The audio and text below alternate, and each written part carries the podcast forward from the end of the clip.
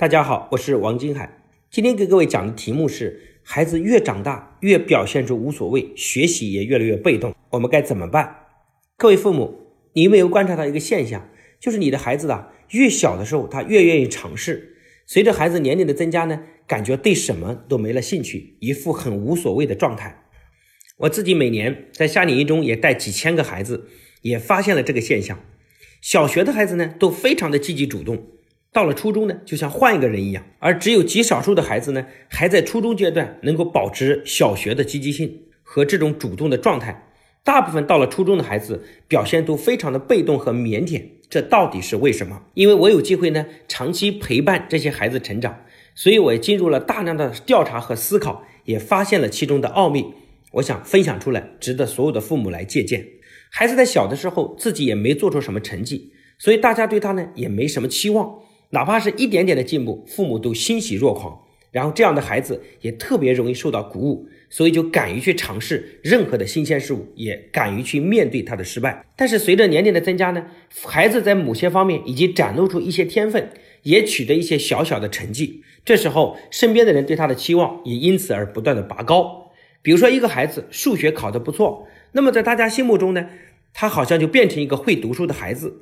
那么因为有这种期望，大家自然认为他的其他科目应该考得也很好才对。而这种期望呢，给孩子的心理造成了巨大的压力，他就很害怕让别人失望。这种压力于是就产生了负面的情绪，导致他在学习上就不再像以前那么勇敢和敢于去尝试和面对失败了。而这种想法呢，不光限制一个高年级的孩子的人生状态，同时我也发现很多成年人这一辈子也深受其害。我们也同样发现，一些年轻就非常有成就的人呢，在后来就很难取得更大的突破，因为他也会害怕自己失败，也害怕自己失去曾经被崇拜的目光。这就是为什么很多人一生是有瓶颈的，而他的瓶颈重点不是来自于年龄，而是来自于他放不下过去成就所带来的光环。就如爬山一样，他不愿意从一个山顶下山，经历低谷，重新爬上新的山峰。这样的人生呢，就很容易在一个山顶上定格，不会再有新的高度。如果我们一旦敢于打破这个循环，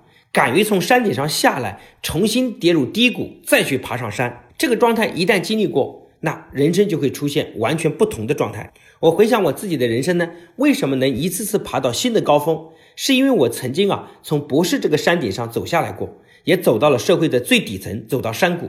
然后经历过各种被人嘲讽和打击，又重新爬上一座新的山峰，而且还取得非常不错的成绩。那么经过这一段经历之后，对我自己来说，下山已经不是什么很难的事儿了。所以我又可以从社会精英的位置走下来，不管别人的反对，重新来创办福音这样的教育的平台，从而创造更大的社会价值。所以回到孩子，我们观察发现，孩子在读书阶段能不能到了年龄越大的时候，依然能放下自己。敢于去尝试，敢于去面对失败，其实还主要取决于引导他的人。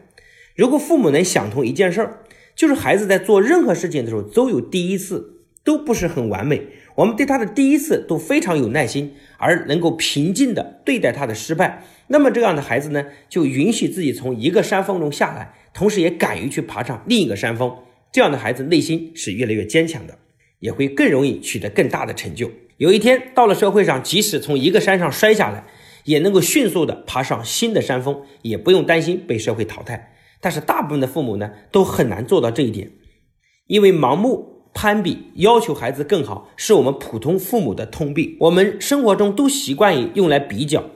带着更高的期望去要求。就比如说我的老我老婆，我记得十几年前的时候，有一天她让我把水龙头修一下，我说我不会，他就很惊讶的说：“嘿，你这个博士怎么连水龙头也不会修啊？”我就哈哈大笑说：“我又不是读水龙头专业的，怎么会修水龙头呀？”一般人会认为你这个人很优秀，应该一切都会啊。这样我们就任对任何人都缺乏了耐心。所以总结一下，如果我们的孩子英语考得不错，我们其实要允许他数学考得很差，这样他才有勇气去面对数学的不足，重新挑战自己，考出好成绩。如果我们的孩子钢琴弹得很好，我们要允许他跳舞跳得很烂，这样他才有可能去学舞蹈，找到新的自信。如果我们的孩子篮球打得很好，我们要允许他足球踢得很烂，这样他才有进一步挑战自己的勇气。如果我们的孩子已经成为学霸，我们也要容许他在生活中有很多方面的不足。当我们自己降低预期，我们自己也会很容易获得幸福。同时孩子也特别容易有自信。如果我们一直在拉高期望，